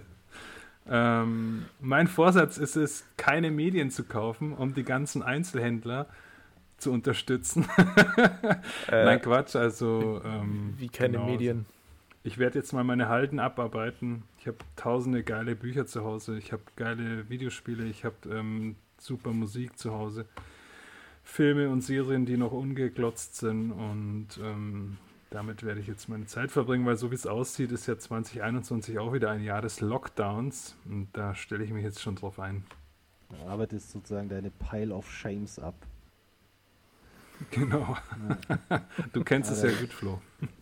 Ich habe es mir mal ausgerechnet, wenn ich meinen mein Pile of Shame an Videospielen abarbeiten würde, ähm, wenn ich, glaube ich, bei jedem Spiel nur 10 Stunden verbringen würde, wäre ich vier Jahre damit beschäftigt. Oder fünf Jahre. Bräuchte ich nichts mehr anderes tun. mit der Zeit, die ich zur Verfügung habe. Ja, völlig irre. Das musst du ja mal reinziehen. Und das ist ja, und ich glaube, wir hatten ja in der ersten Folge darüber gesprochen, wie unbefriedigend äh, befriedigend das auch ist, irgendwie Sachen zu Hause zu haben, die ja eigentlich total gut sind, ähm, auf die man eigentlich auch Lust hat und die man immer noch nicht durch hat, was auch immer das Oder sein noch mag. nicht mal angefangen. Das ist echt schlimm. Ich hab, letztes Jahr habe ich Hm. mir ein Spiel, das heißt Control gekauft und ich habe mich so tierisch drauf gefreut und dann ähm, habe ich da auf das erste Angebot gewartet, was es irgendwie gab ähm, und dann habe ich da sofort zugeschlagen und ich so, boah, das fängst jetzt an, das fängst jetzt an und dann ich habe es bis heute noch nicht gespielt und das ist so bitter einfach, weil ich mich echt drauf gefreut habe. Ähm, ja. Ja, aber Thema Vorsätze, ich habe mir ähm, natürlich wieder, ich mache das jedes Jahr, dass ich so ungefähr 80 Vorsätze habe und dann irgendwie merke im Januar, Ende Januar, okay, ich schaffe vielleicht ein oder zwei davon. Und ähm, mein großer Vorsatz ist jetzt, das geht auch wieder mit der Folge 1, die wir aufgenommen haben, so ein bisschen ähm, zusammen mit dem Fokus finden und das ist äh, das Prinzip der Streaks. Ähm, dass man eben nicht sagt, man hat ein großes Ziel, in das man sich hinarbeitet. Also zum Beispiel sagt irgendwie, also ein großes Thema ist bei mir natürlich immer abnehmen. Das nehme ich mir jedes Jahr vor und scheitere kläglich, weil ich einfach da keinen Willen habe für. Ähm, aber ich nehme es mir wieder vor und ähm, das, das ist dann natürlich ein großes Ziel. So, ah ja, 20 Kilo, boah, das, das schaffe ich. Oder ähm, 30, ja, easy. Das, das ist mein Ziel. Und das Prinzip des Streaks ist, dass man sagt, ähm, du arbeitest nicht auf ein großes Ziel hin, sondern du arbeitest auf eine Kontinuität hin. Das heißt, zum Beispiel, du sagst, ich trainiere jeden Tag Viertelstunde, aber das mache ich. Ähm, ob das dann dazu führt, dass du diese 20 Kilo reichst, ähm, sei dahingestellt. Aber du machst was. Und das ist echt, was ich jetzt gerade zu äh, mir vornehme und auch schon teilweise umsetze. Das setze ich mir einmal für mein, meine Hobbys äh, vor. Also ich möchte einen Hobby-Streak starten ähm, für Warhammer, dass ich einfach sage, ich gehe jeden Tag einfach, und wenn es nur für 10 Minuten ist, in den Keller und mache was fürs Hobby. Und wenn es nur ähm, drei Pappestücke ausschneiden ist, was ich auf eine, ein Gebäude klebe ist. Aber ich habe was dafür getan. Genauso eben auch fürs, fürs Training. Und ähm, ich hatte das vorgenommen, ähm, mir aus fürs Lesen, weil ich echt wenig lese. Das finde ich eigentlich sehr schade. Ähm, aber da habe ich mich dann jetzt in, letzter Zeit wieder reingelesen dazu, wie man besser lesen kann, wie man da besser reinbringt. Und da ist es genau das Gegenteil. Man soll da weniger dieses Streak-Prinzip verwenden, dass man so 10 Minuten am Tag liest, sondern lieber alle drei Tage, aber dafür eine Stunde, weil man dann irgendwie in eine Art Lesefluss reinkommt. Aber das le- stelle ich mal hinten an. Meine zwei Dinge, die ich jetzt durchziehen will, ist mein Training und mein Hobby äh, im Sinne von ähm, Warhammer-Figuren anmalen und abnehmen. Aber da muss ich mal kurz einhaken, das finde ich ja schon irgendwie leicht geil, dass du ein Buch liest, um zu erfahren, wie man besser liest. Nein, das, äh, nein, ich- das und ist ja offensichtlich liest du dieses Buch ja auch. Also, nur Artikel dazu. Und dann kommst du von einem Artikel zum nächsten Ah, okay. und dann hast du da wieder, ah, der Magazinlink. Das ist so, was man abends beim Bett macht. Aber das ist ja nicht so irgendwie vertieft mal richtig lesen. Ähm, dass man sagt, okay, man lässt sich auf eine Mhm. Geschichte ein oder auf ein Thema und kommt dann so richtig rein. Ja. Sehe ich schon unterschiedlich. ja, und konzentriert sich mal auf mehr als drei zusammenhängende Sätze zum Beispiel. Ne? Das fällt einem anfangs ziemlich schwer, wenn man das lange Zeit nicht mehr Ja, gemacht hat. extrem. Und das, ich glaube, wir haben es letztens irgendwie mal in so einem äh, Telefonat ja besprochen. Irgendwie ähm, Thema Lesen ist einfach bei mir extrem schwierig. Ähm, dieses ganze, ja, ich, weil ich da einfach ungeduldig bin. Da, das ist halt, bin ich vielleicht auch irgendwie durch die modernen Medien geschädigt, aber ich will halt einfach schneller wissen, wie es zu Ende geht. Und wenn ich dann irgendwie da 300 Seiten lesen muss, ah, da bin ich dann zu ungeduldig. Das ist auch oft das Problem bei Videospielen. Wenn die irgendwie 60 Stunden dauern, dann denke ich mir bei 10 Stunden, ey, boy, noch 50 Stunden, habe überhaupt keinen Bock drauf. Aber gut, vielleicht habe ich da auch einfach ein Problem, mich auf Materien einzulassen oder ja. Ja. Konzentration. das ist äh, ein großes Problem. Ja. Aber das mit den Streaks finde ich mega interessant. Äh, tatsächlich mache ich sowas. ich habe auch so eine, so eine App, die nennt sich Habit Share. Ähm, war jetzt eigentlich nicht wirklich mein großes Vorhaben für dieses Jahr, sondern ich habe das irgendwie letztes Jahr auch schon angefangen, mal ein bisschen zu tracken, wie oft ich eigentlich was mache. Und das teilt sich dann so ein bisschen in, in Sachen, die ich eigentlich nicht machen will, aber tue, und in Sachen, die ich eigentlich machen sollte, aber nicht tue, auf. Und ähm, ja, neben Sport und was weiß ich, äh, ist dann auch sowas zu bei, dabei, um zum Beispiel einfach mal zu gucken, an wie vielen Tagen ich überhaupt Alkohol trinke oder so. Ähm, was auch mal eine ganz interessante Erkenntnis ist, wenn man mal so Weihnachten hinter sich hat. Ne? Ähm, fand ich ganz cool. Ich bin, ich bin nie der große Fan von Vorsätzen, weil das irgendwie so ein, wie so ein künstlicher Plan ist. Und dann kann man es auch einfach gleich Plan nennen. Ne? Und das, was ich definitiv machen will, ist ähm, mich mal wieder auf die Sachen so ein bisschen konzentrieren. Also ich habe gemerkt, ich mache unheimlich viele Sachen gleichzeitig. Also selbst wenn ich Switch spiele, dann komme ich immer noch drauf, oh, während da gerade was läuft, kann ich gleichzeitig noch auf dem Handy was gucken und der Fernseher ist auch noch an. Dann hörst du nebenbei noch einen Podcast und ich kriege nichts mit. Ich kriege von all den Sachen null mit. Und ich habe gemerkt, dann ist die Aufmerksamkeitsspanne, die wird immer kleiner. Also man merkt sich auch immer weniger Sachen. Und das ist definitiv ein Ding, das sich ändern muss. Ne? Sonst bist du so ein komischer Typ, der die ganze Zeit mit Kopfhörern durch die Stadt läuft. Hast, äh, hast du ja, unsere erste Folge nicht angehört? Fokus finden. Ja, ja. Fokus finden, Alter.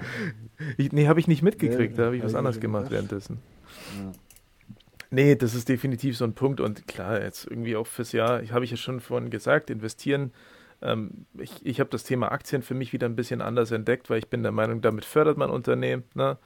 Ähm, und das will ich ja auch. Von dem her ist das auch nochmal ein Vorsatz für mich, da einfach nochmal genauer reinzugucken, wie ich das alles für mich aufbaue. Und klar, mein Garten und mein Gartenhäuschen ist auch so ein Vorsatz, aber vielleicht auch ein richtiges Häuschen. Und da will ich dieses Jahr nochmal ein bisschen intensiver gucken. Ja gut, dann hoffen wir mal, dass die Firmen auch dich fördern. Oder zumindest deinen Geldbeutel, damit dann das mit dem Haus auch klappt ja, das sehen wir dann, wie der Zusammenhang ist. Das können wir uns dann zur Jahresrückblickfolge im Dezember dann angucken. ja, aus der, aus der äh, 10 äh, oder 10 Hektar Villa wurde dann doch nur eine Zwei-Zimmer-Wohnung. Schade. Ich, ich, wohne immer noch im Gartenhaus.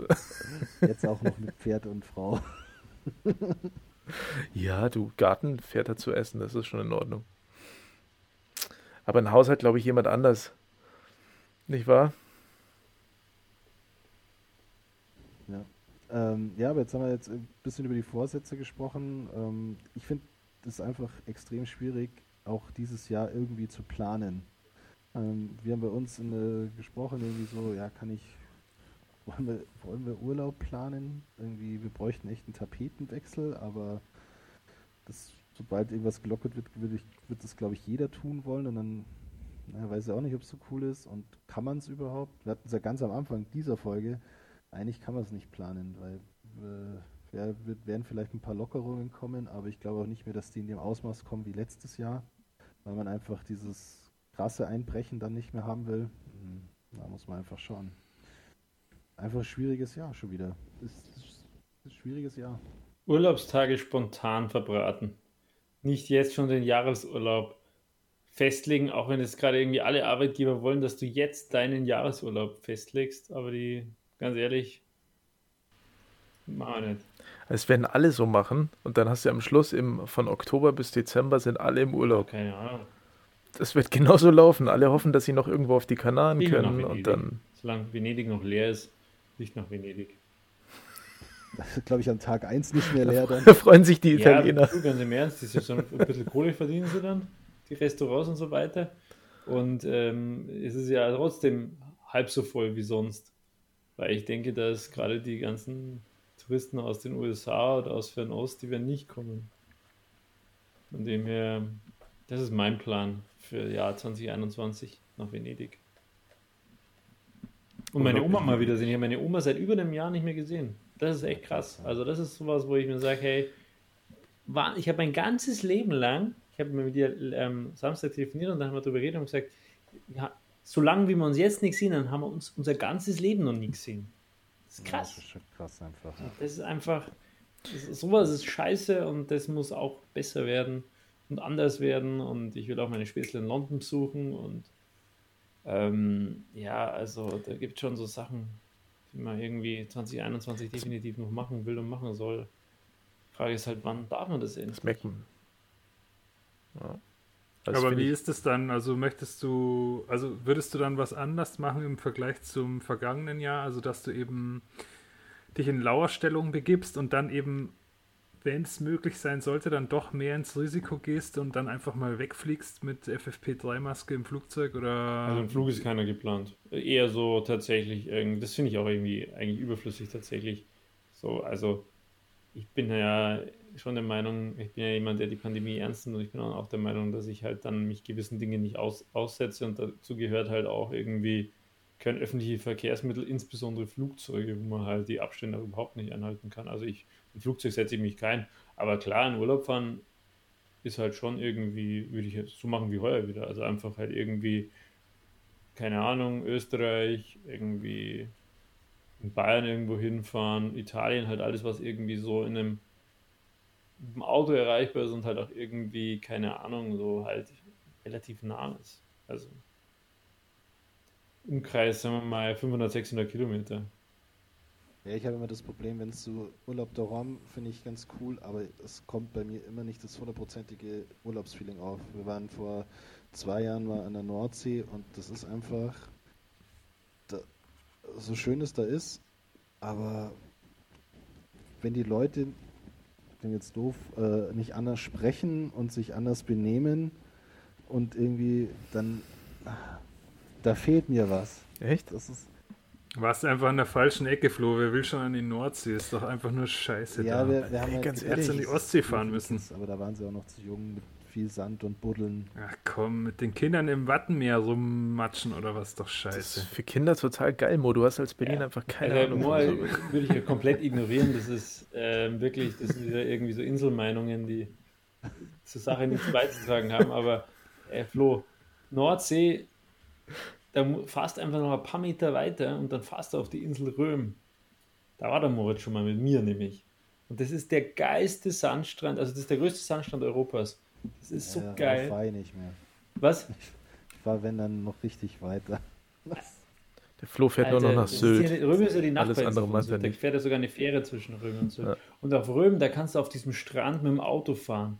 Da kannst du so richtig Vollgas geben, Handbremse rein und um die Kurve sliden, was der Mo auch mit meinem, also beziehungsweise eigentlich mit dem Golf von meinem Papa gemacht hat, ja. Und der, und der Andi Kunft hat dann die Achse angebrochen, der Depp, weil er über die Schlaglöcher drüber gefahren ist in Norwegen. Getreu dem Motto, Autofahren ja, ist Punkrock. Das war wirklich ne? Punkrock. Wir haben alle, alle deine Kumpels irgendwie den Golf von deinem Papa mit dem Auto irgendwie 150 in der 120er Beschränkung drin. Vater schönen Strafzettel zahlt für seine ehemaligen Schüler. Ja, geht auf, geht auf seinen Nacken, das ist doch mal ganz gut. Ja. Nein, eine sehr, sehr nette Geste von mir. Tobis Vater Ehrenmann, Absolut, absoluter Ehrenmann. Fall wirklich. da habe ich echt so. Uh. Na gut, aber dafür waren wir schnell im Essen. Richtig. Ja. Ja, ich will, wir hatten mal diskutiert, ob wir irgendwie an den Strand fahren oder so. Aber ja, es wird spontan sein. Es gibt schon ein paar Strände. Aber ich werde eh meinen mein, mein hm. Urlaub wieder zwei Wochen äh, damit verbringen, Kinder einzugewöhnen, weil wir auch auf den Kindergartenplatz hoffen. Und ähm, ja, mal schauen. Alles noch offen, ja. wie sich das entwickelt. Ich werde viel Urlaub im Haus verbraten. Der ist aber auch super. Das macht auch. Ich sag's jetzt so rückblickend, als ich selber gemacht habe, hat es auch teilweise nicht so viel Spaß gemacht, aber es ist äh, rückblickend eine super coole Zeit, den Urlaub auch im Haus zu verbringen. Also ich manchmal blicke ich mit einem weinenden und lachenden Auge zurück an, wie ich irgendwelche Häusertapeten runtergemacht habe. also nicht bei dir jetzt, sondern bei mir zu Hause. ähm, ja, das sieht man, was man geschafft hat. Aber gleichzeitig denkst du, oh, Urlaub kannst du eigentlich auch auf Couch fläzen. Aber man muss natürlich sagen, dass die Arbeit, die uns da erwartet, ist noch ist sehr viel mehr. Also nein, nein. Positiv senken. Positiv senken. Ich freue mich drauf. Das Haus ist cool. Ja, schon, aber es ist echt viel Arbeit und ich sehe gerade bloß die Arbeit, aber irgendwann wird es geil sein. Ich hoffe es halt, ja, genau. Am Ende des Jahres wird es dann cool. Mhm. Das schon. Also du, du bist halt jetzt gerade in der Organisationsarbeit und da hätte ich auch keinen Bock drauf, aber wenn es dann so richtig, keine Ahnung, Fenster rausschlagen und so ein Zeug und neu reinsetzen und so und äh, Böden neu machen, das ist ja dann auch eine Arbeit, wo man sieht, dass nach einem Tag dann, was Das ist dann wurde. geil. Genau, das ist ja. dann geil. So, jetzt haben wir, sind wir beim Thema Haus. Ähm, wie das Jahr ist irgendwie unplanbar. Ähm, werden wir bestimmt eine viele Zeit drin verbringen. Ich weiß jetzt nicht, ich würde langsam mal in so diesen Entertainment-Bereich abrutschen. Ähm, oder ein bisschen, der Mo hat es so nett Random-Bereich genannt. Und äh, mir ist ja immer, das habe ich ja auch im Jahresrückblick gesagt, äh, extrem wichtig oder was ich sehr vermisse, ist das Kino. Und ähm, ja, ich habe die Befürchtung, es wird auch dieses Jahr ein nicht so Kinojahr werden, obwohl eigentlich Blockbuster am Blockbuster vor der Haustür stehen. Und äh, daher jetzt meine Frage, habt ihr einen Film, auf den ihr euch richtig freut dieses Jahr? Oder seid ihr komplett raus, weil, weil es eh unsicher ist? Ein Film jetzt nicht direkt, aber ich hatte wenn ich mich nicht recht erinnere, wird ja dieses Jahr die Herr der Ringe-Serie irgendwann, zumindest in der ersten Folge, released. Und The Witcher wird ja auch nochmal eine neue Staffel rausbringen. Ob das jetzt dieses Jahr ist, weiß ich nicht, aber wenn das so ist, dann freue ich mich mega drauf. Ja, der Herr der Ringe-Serie steht bei mir auch ganz weit oben. Ja, ja. einfach. Sowas vermisse ich echt extrem. Aber so geile High-Fantasy-Serien, Filme, das gibt es einfach zu wenig. Ja. Alles ist alles immer so halbes Gedöns da oder irgendwie so billig produzierter Sch Schmutz. Ja.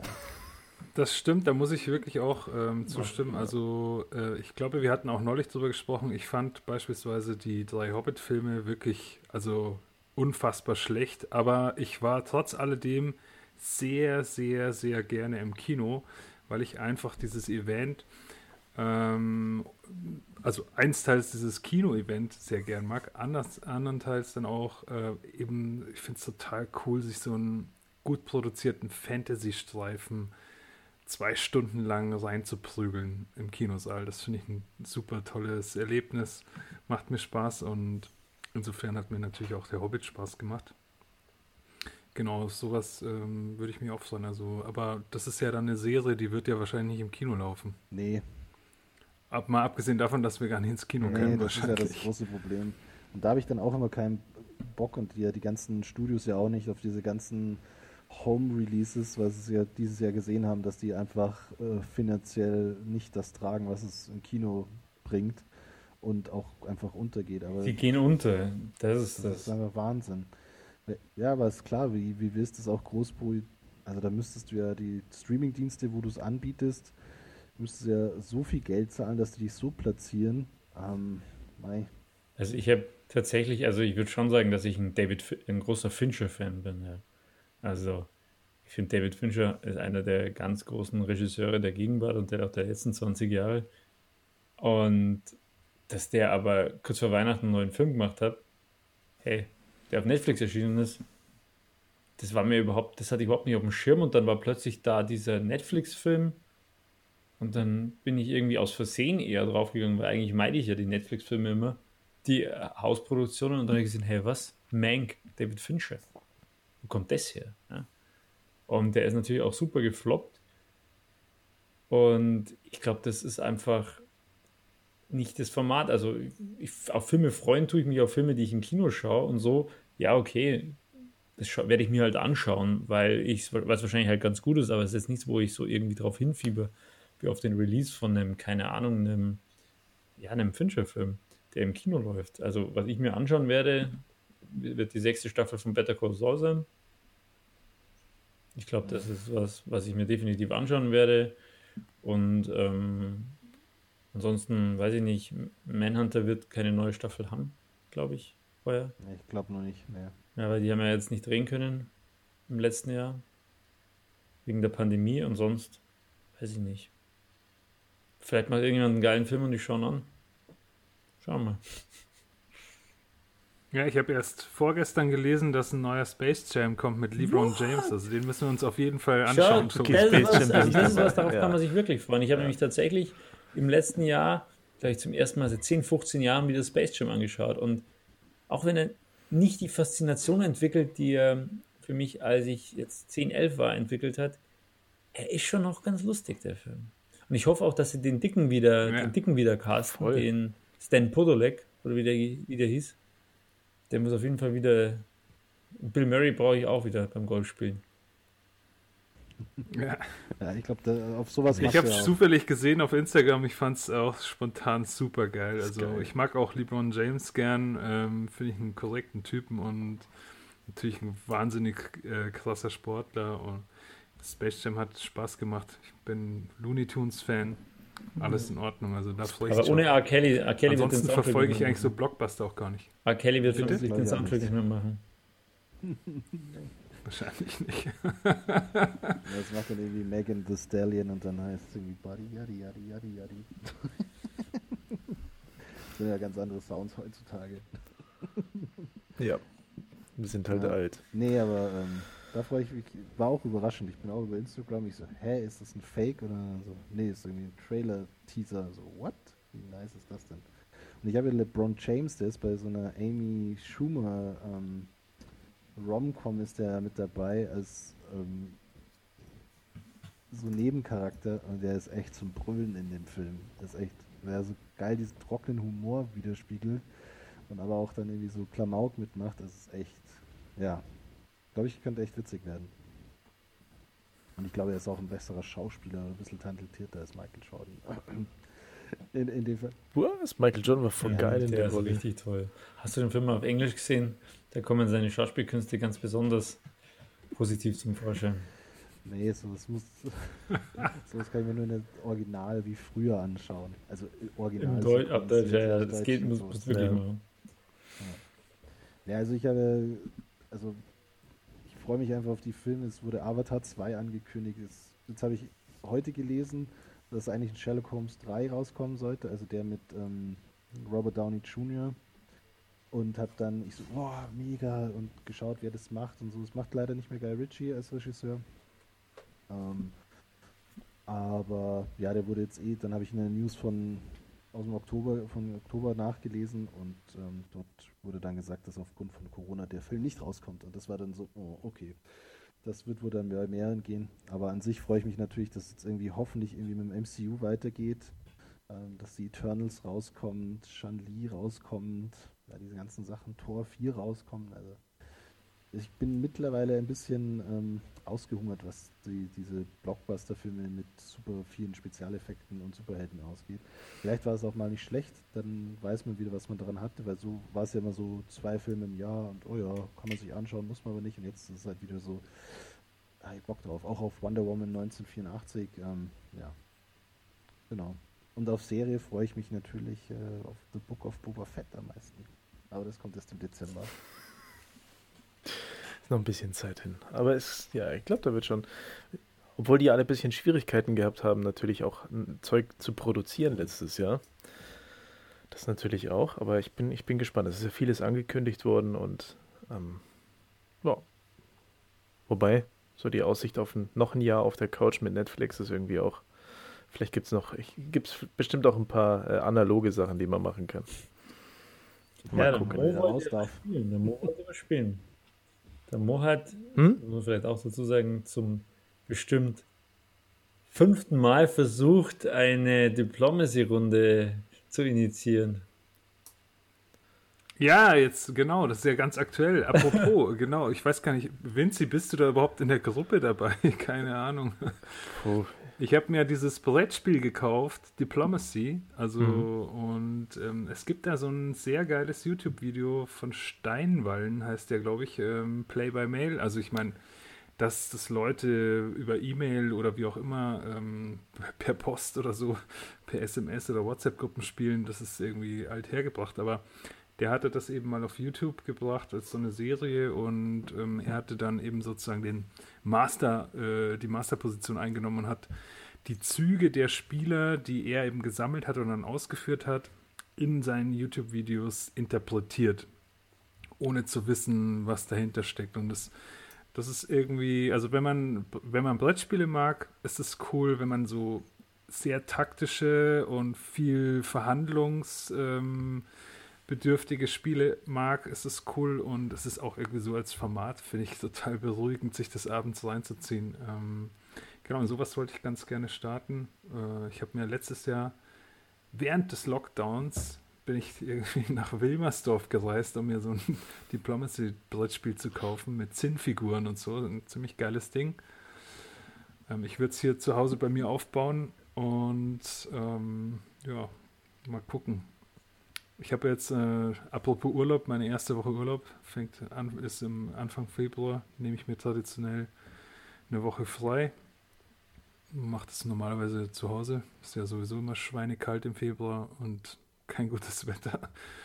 Äh, genau, und dann werde ich es mal aufbauen und wieder angehen. Ja, wir müssen da ein bisschen mehr Druck aufbauen. Ähm, ich habe noch nicht darauf reagiert, weil wir das irgendwie, wie, wie, der Tobi schon gesagt hat, irgendwie zum zehnten Mal oder so probieren und irgendwie ist es immer so nach drei Nachrichten dann so, na, na nee, ist zu komplex, nee, doch nicht. Äh, ja, probieren wir es wann anders. Es ist auch komplex, das aber mal persönlich spielen, wenn wir uns wieder sehen können, wirklich. Mit sieben Leuten dann.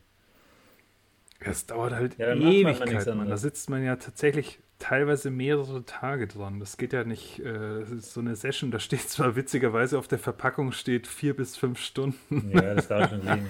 das trifft nicht zu. Ja, Munchkin, da steht glaube ich auch eine Stunde drauf und dann spielst du es irgendwie zwölf Stunden. Oh, ja. Liegt aber an den Spielern, ne? Ja, ich hatte ja wir in einem anderen Spiel von uns, haben wir letztens noch diskutiert, ob man nicht einfach mal ein Pen-and-Paper-Rollenspiel spielen soll.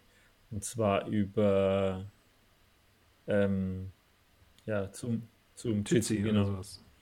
Ähm, das, das ist, glaube ich, super einfach zu machen. Da kannst du dich einfach mal zwei, drei Stunden zusammensetzen und einfach mal halt irgendwie einer macht den. Ich habe ja noch nie in meinem Leben Pen and Paper Rollenspiele gespielt, außer einmal mit dem Flo, Vinci und den anderen Pfeifen.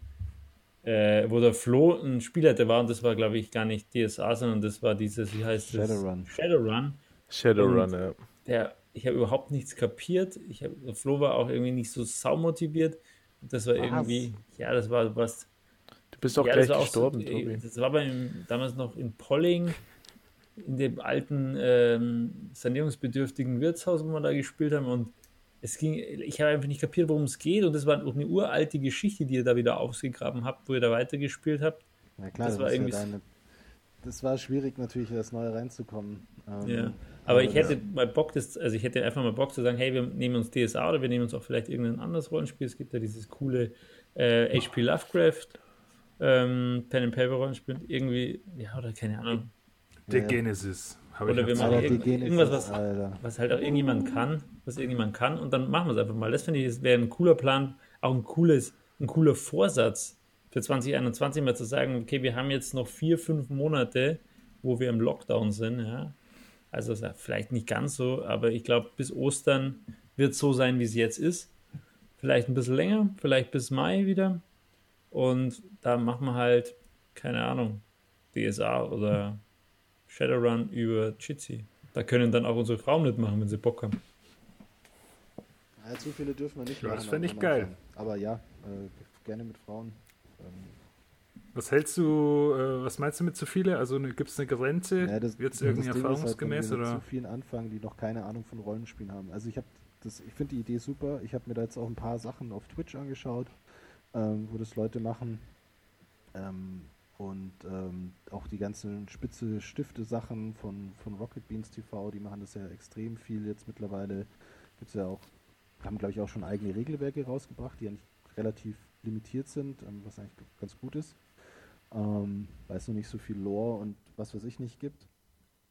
Ähm, aber da merkt man halt einfach alles, was über Spielleiter und vier bis fünf Personen rausgeht, wird extrem schwierig. Ähm, weil du musst ja dann erstens ja von jedem immer die Spielabzüge, dann wie reagierst du und wenn du jetzt irgendwie eine Grunde mit acht Leuten oder so hast, äh, das funktioniert nicht. Vor allem hast du dann noch die technologische Hürde mit drin hörst wieder nicht, was der gesagt hat, das nicht. Und ja, also würde es klein halten, finde ich aber einen coolen Vorsatz auf jeden Fall. Ähm, bei Shadowrun ist natürlich die Frage, welche Edition wir mittlerweile spielen. Das ist ja jetzt schon im Jahr 2070. Ich glaube, ein ganz, wird ein ganz eigenes Thema nochmal werden, welches der ganzen Pen-and-Paper-Spiele man Steigen nehmen wir kann. Aber ich finde. Edition 38. Ganz ehrlich. Pathfinder spiele ich gerade. Ähm, Total gut. Nee, ganz ehrlich, klasse Idee. Und nebenbei machen wir wahrscheinlich auch noch eine Menge Podcast-Folgen, ähm, was ich so ein bisschen als Schlusswort dafür auch nehmen möchte, weil ich glaube, wir haben einige Sachen skizziert. Ähm, für mich selber ist das Schlusswort für den Auftakt des Jahres, dass ich so ein bisschen mehr Kontakt will, also mehr Kontakt, so echten Kontakt und mir das wünsche. Ähm, ja, das nehme ich mir so ein bisschen in das Jahr mit rein. Und ich freue mich extrem darauf, wenn wir dann unsere neue Reihe mit krassen, diskussionswürdigen Thesen beginnen und die Leute damit beschallen. Ich glaube, das wird richtig cool werden. Ja, und dann wir auch noch einen äh, Rollenspiel-Podcast starten und den Bücher-Podcast. ah, genau. Und, den Filme-Podcast, ah, nicht vergessen. Den Metal-Podcast. Ja, bin ich sofort am Start und äh, auf zwei Bier und Metal oder so. Also den Bier-Podcast, äh, wir als Bierkonnoisseure brauchen wir auch Hey, noch. ich bin, ich bin hier. Ich warte ich, ich nur. okay, cool. super. Freut mich. Ähm, also ich trotz allem, wie du sagst, ich freue mich auf das gemeinsame Jahr mit euch, ähm, mit den Personen. Ich hoffe auch, dass wir uns irgendwie mal nicht nur über Video sehen und über äh, digital hören, sondern halt auch mal wieder treffen können. Ich glaube, die Hoffnung hat aber jeder. Und ähm, ja, wünsche ein schönes 2021. Danke, euch auch. Ciao, ciao. Haut's rein.